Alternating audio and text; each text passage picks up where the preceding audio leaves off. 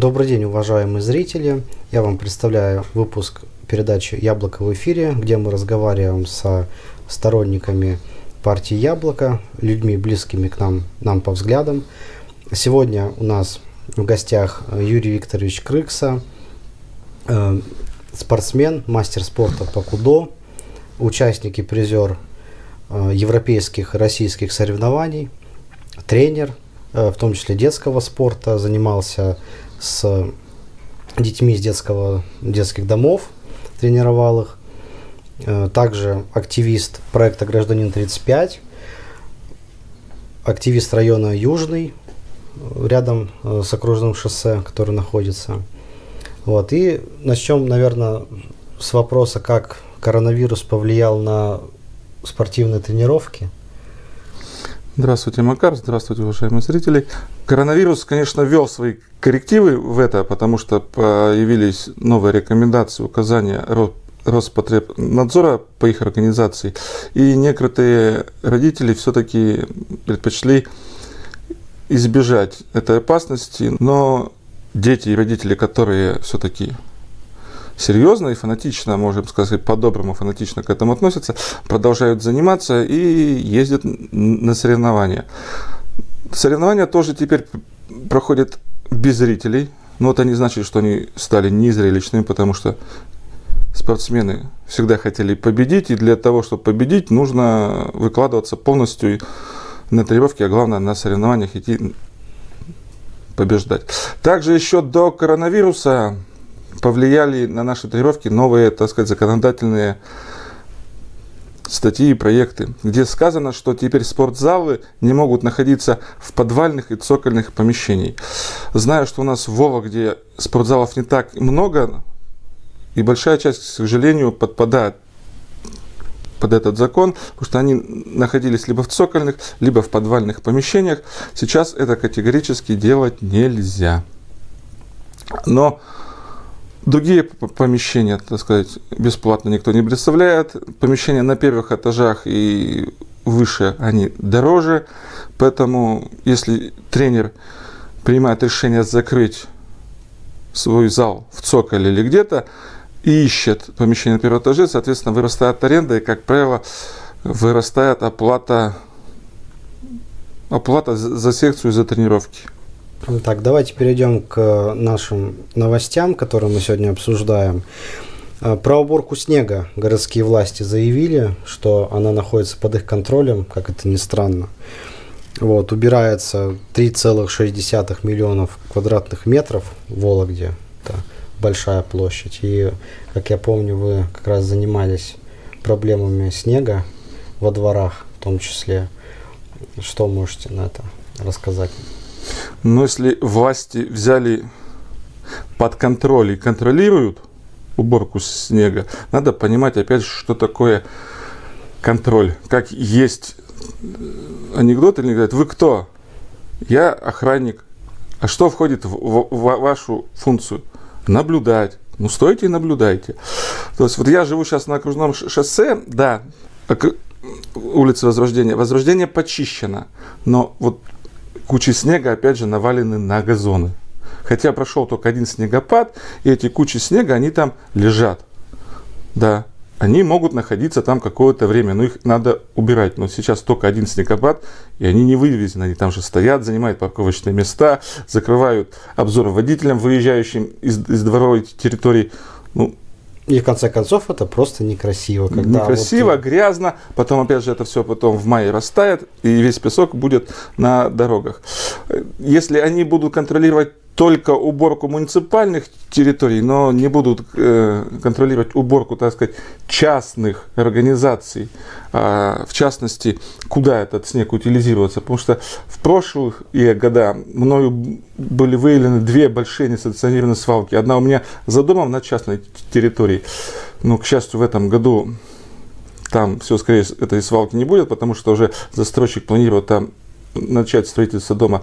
И вторая свалка большая снега была на улице Гагарина в гаражном кооперативе, причем на муниципальной земле и прямо на газопроводы. То есть в том районе проходил газопровод, и туда вывозилось, ну, не знаю, порядка более 100 КАМАЗов снега с неустановленных территорий. Ну, то есть это получается как? Кто-то, ну, подрядчик, да, вывозит этот снег, и куда захотел, туда и высыпал. Да, потому что дешевле вести его в поле, чем на специальный оборудованный ну, это бесплатно, а на специально оборудованный полигон вы заплатите за это деньги. Да, конечно.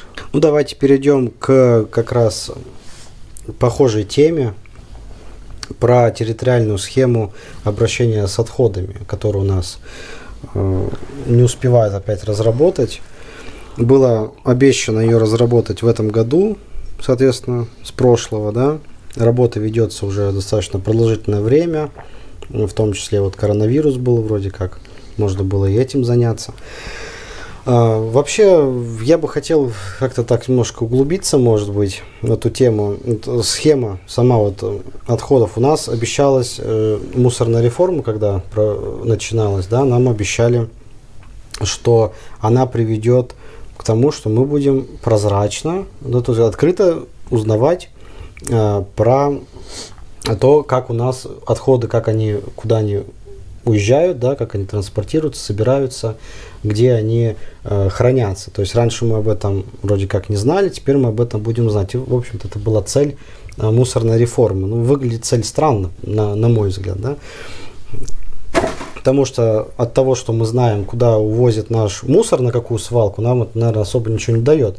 А, только один момент здесь нас может заинтересовать то, что э, было у нас 40 э, свалок в области на территории, ну территория-то не маленькая, мы же не про город говорим, а про целый субъект, да?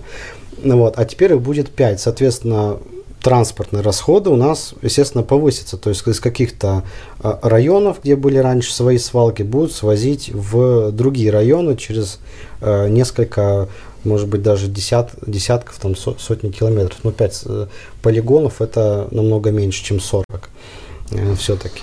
И вот, э, соответственно, вот эти схемы, вот эти вот программы до конца не могут доработать. Хотя вот мы приближаемся к тому моменту, когда нам обещают построить мусороперерабатывающие либо мусоросжигающие заводы, как я понимаю, еще, наверное, и они не будут построены в срок, опять будет перенос, и в итоге реформа затянется до какого-нибудь там 2000, может быть, 40-х эм, годов, да, как, как любят, да, на несколько десятилетий вперед.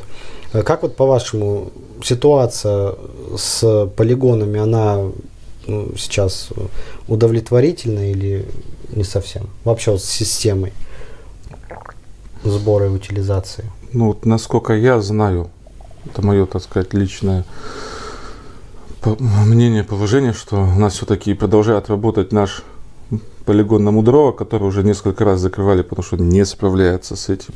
Да? Если построят эти заводы, будет хорошо и прекрасно, но вопрос, опять же, когда их построят, самое интересное, как это сделают, потому что практика показывает, что у нас, если что-то делают, то делают потом с такими доработками, нарушениями, что лучше бы этого не делали. Но надеюсь, что сделают все-таки современный, качественный перерабатывающий завод. Сейчас меня, так сказать, волнует и, непонятно несколько вопросов. Свалку брали это хорошо, но хотелось бы усилить контроль за несанкционируемыми свалками. Когда заявляешь соответствующие органы, что вот тут есть свалка, приедьте, посмотрите. И там сказано, вот есть высыпал мусор тот-то, там есть какая-то там бумага там с документами, привлеките этого товарища. Ну, очень тяжело, так сказать, чтобы эти органы приехали, зафиксировали и заставили этих людей все это убрать и прибрать. И опять же, я плачу за вывоз мусора в трех местах. По прописке, там, где живу, и на даче. Ну, я считаю, что это, опять же, ну, неправильно. Следующая новость. Россиянам хотят запретить разводить костры на территории частных домов. То есть на, в населенных пунктах предполагается, что в том числе для приготовления пищи с, э, должны быть организованы специальные места, где жители смогут приготовить ее, но на территории своих участков это будет э, запрещено так же, как э, сжигание мусора, э, листвы, травы и так далее. Как вот здесь, по-вашему, баланс э, так сказать, общественных и частных интересов. То есть это же, с одной стороны, мой участок, что хочу, то и делаю, и либо все-таки э, противопожарная безопасность и, так сказать, э, ну, может быть, даже иногда так, благополучие там соседей, у которых дом может сгореть там, в результате чего-то такого, или там полдеревни э, по-разному, это важнее. Макар, вот вы прочитали эту новость, да? Когда я ее тоже прочитал, я был, так сказать, на меня накипело, я был возмущен, что, что это за новость, почему мне запретили это что-то делать. Сразу же позвонил в наш городской Вологодский МЧС и уточнил, где мне пояснили, что да, нельзя разводить открытый огонь, и место должно быть специальное оборудование не ближе 50 метров от строений. Но мы знаем, что на дачах и в частных секторах, да, ну, это, ну, нельзя. В общем, чтобы 50 метров это очень много. Но опять же, там написано открытый огонь. То есть это костер. Говорят, я говорю, а шашлыки там или у меня вот печь есть. Говорит, для приготовления шашлыков, если вы используете угли, там нету открытого огня, пожалуйста, действуйте. Если у вас там, я говорю, а у меня вот есть беседка, и там сделана печь, там же получается не открытый огонь. Говорит, нет. Поэтому... Ну, мангал не открытый огонь получается. Мангал не открытый, не открытый а, огонь. огонь только в том случае, если угли. Если вы дрова используете в мангале, то вначале у вас идет открытый огонь. Поэтому как бы есть немного нарушения. Если вчитаться в этот закон, да, на самом деле, да, он призывает нас, чтобы мы думали и о своем имуществе, и о соседях, и чтобы не было пожара, чтобы люди не оставались без жилья. И там же опять написано только открытый огонь. То есть если у вас есть специальные приспособленные места, где этот огонь закрытый, да, вот как говорю, вот эта печь, там какие-то специальные ваши постройки, ну это вот все. То есть ничего в этом страшного я не увидел. Если, конечно, мы привыкли навалить кучу листьев или кучу мусора посреди своего участка или рядом с соседским забором и начинаем сжигать, да еще это бывает зачастую в сильный ветер или в сухую погоду, ну это да, это страшно становится. А МЧС как-то пояснили э, свои методы выявления вот этих нарушений? То есть они как-то будут ходить, смотреть или по, по заявкам соседей проверять, что там вчера мой сосед жег костер? Или это как такая сдерживающая мера у них предусмотрена, чтобы люди меньше жгли костры, меньше было пожаров, но без э, таких особых э, санкций. Но это же трудно как-то. Вот это трудно, да. В беседе со мной сотрудник пояснил, что будут созданы при необходимости патрули, особенно в период повышенной пожарной, так сказать, опасности. А по жалобам соседей они всегда работали и всегда проверяли факты. Если человек пишет заявление, они должны от него отреагировать и посмотреть, и написать человеку ответ. Следующая новость про транспорт и коронавирус. Эм, попросили перевозчики пассажиров вологодские усилить борьбу с нарушителями масочного режима в автобусах. Вот. Э, имеются такие проблемы, как вот автобус Э, вроде как не может высадить э, пассажира, да, вынужден прощаться правоохранительные органы, полиция долго приезжает на место, и зачастую там люди вынуждены, наверное, пересаживаться на другие рейсы. И к, тому же, ну, не все граждане у нас как бы подчиняются правилам, да, вот эти, которые были установлены, не все заходят в масках. То есть проблема-то она может возникнуть в любую э, минуту, да, на любом маршруте. А, как вот вы считаете, все-таки, может быть, стоит как-то обеспечить людей вот этими масками, чтобы там кто-то, ну, потерял, может быть, забыл или прошло, там, не рассчитал время поездки, да, там прошло два часа, есть необходимость сменить маску. Или все-таки стоит только наказывать людей вот за какие-то такие нарушения и ничего не, дома, не давать взамен? Опять же, мое личное отношение к этому вопросу и ссылаются, когда сказать, организации на закон, оденьте маску, там написано обеспечить. В торговых центрах, когда ты заходишь и тебя просят одеть маску, ты говоришь, у меня нету, тебе предлагают. Я считаю, что тогда и в автобусе должны эти маски предлагать. И причем маски, не вот эти вот одноразовые салфетки для рук. Ну, с вырезами по душе. С вырезами да? по душе, да.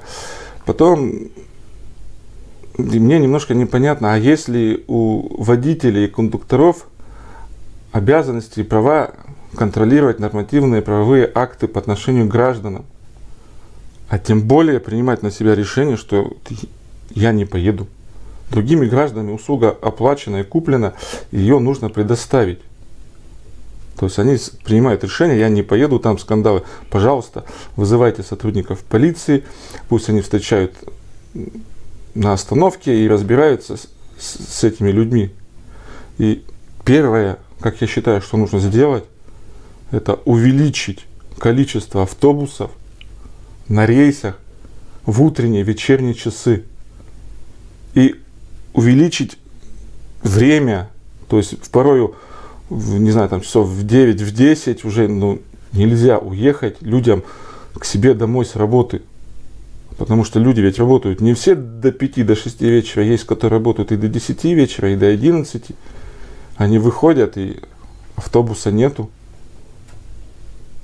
Утром что творится в автобусах? Так увеличьте. Получается, что мы увеличивать автобусов не будем на маршруте. Люди будут, так сказать, ехать спина к спине, кашлять друг другу через эту же маску, хотя ведь э, как нам говорят и говорят вирусологи, маска от вируса ну, не защищает. Будем требовать этой маски, но ничего для улучшения комфорта и решения транспортного вопроса мы не будем делать. Поэтому мне как-то вот немножко непонятно. Вроде хочется бы и согласиться, чтобы, да, людей донести надо до людей, чтобы они были ответственны друг другу и другим людям, но для этого мы ничего делать не будем, кроме как выписывать штрафы. Так, ну и давайте продолжим тему с коронавирусом про массовую вакцинацию. У нас в Вологодской области массовая вакцинация откладывается, да, потому что мало завезли вакцин, во-первых. То есть на 23 человека ее хватило пока. Э, и это все медработники. При этом заявляется, что вакцинация, когда она начнется, будет добровольная. Вот, э, но непонятно, когда придет следующая партия вакцины, в каком количестве. Э, вот для начала хотели бы ли вы сами поставить себе эту вакцину от коронавируса, может быть, семье порекомендовать своей, да, э, хотят ли они это сделать, или все-таки не стали бы рисковать по каким-то причинам, и, ну, как будет, по-вашему, развиваться ситуация с массовой вакцинацией? Это будет идти долго, как у нас любят, или, может быть, быстро удастся это завершить и провакцинировать э, там, процентов 80 хотя бы населения? К вакцинированию я отношусь спокойно до тех пор, пока оно добровольное. То есть, если человек хочет привиться от вакцины, это его личное дело, пожалуйста, идите, вам поставят вакцину, все хорошо. Сам я вакцинироваться сейчас не собираюсь. Семья тоже. Не вижу пока, говорю, опять это необходимости, потому что, как говорят, антитела, они у нас там не накапливаются. Вакцина действует на год. Да? И опять же, есть э, случаи, да, вот по центральному телевидению говорит, что заболели люди, которые вакцинировались. То есть вакцина это не панацея.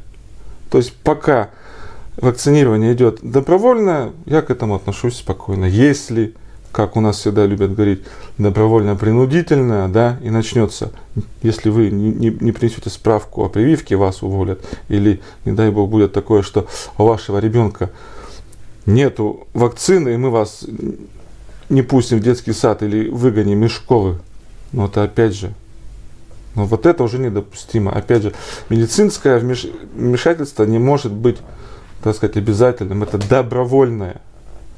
Это получается опять принудительно. Если будет принудительно, это будут э, э, эксперименты над человеком. Как мы знаем, что принудительные медицинские эксперименты над человеком делали только где? Нацистской Германии. Нацистской Германии в, в концлагерях. Если вы говорите, что э, это панацея и человека не заразится, так пусть человек себе сделает прививку и ходит спокойно. У тебя есть прививка, значит ты не заболеешь. Или ты заболеешь, но перенесешь это в легкой форме.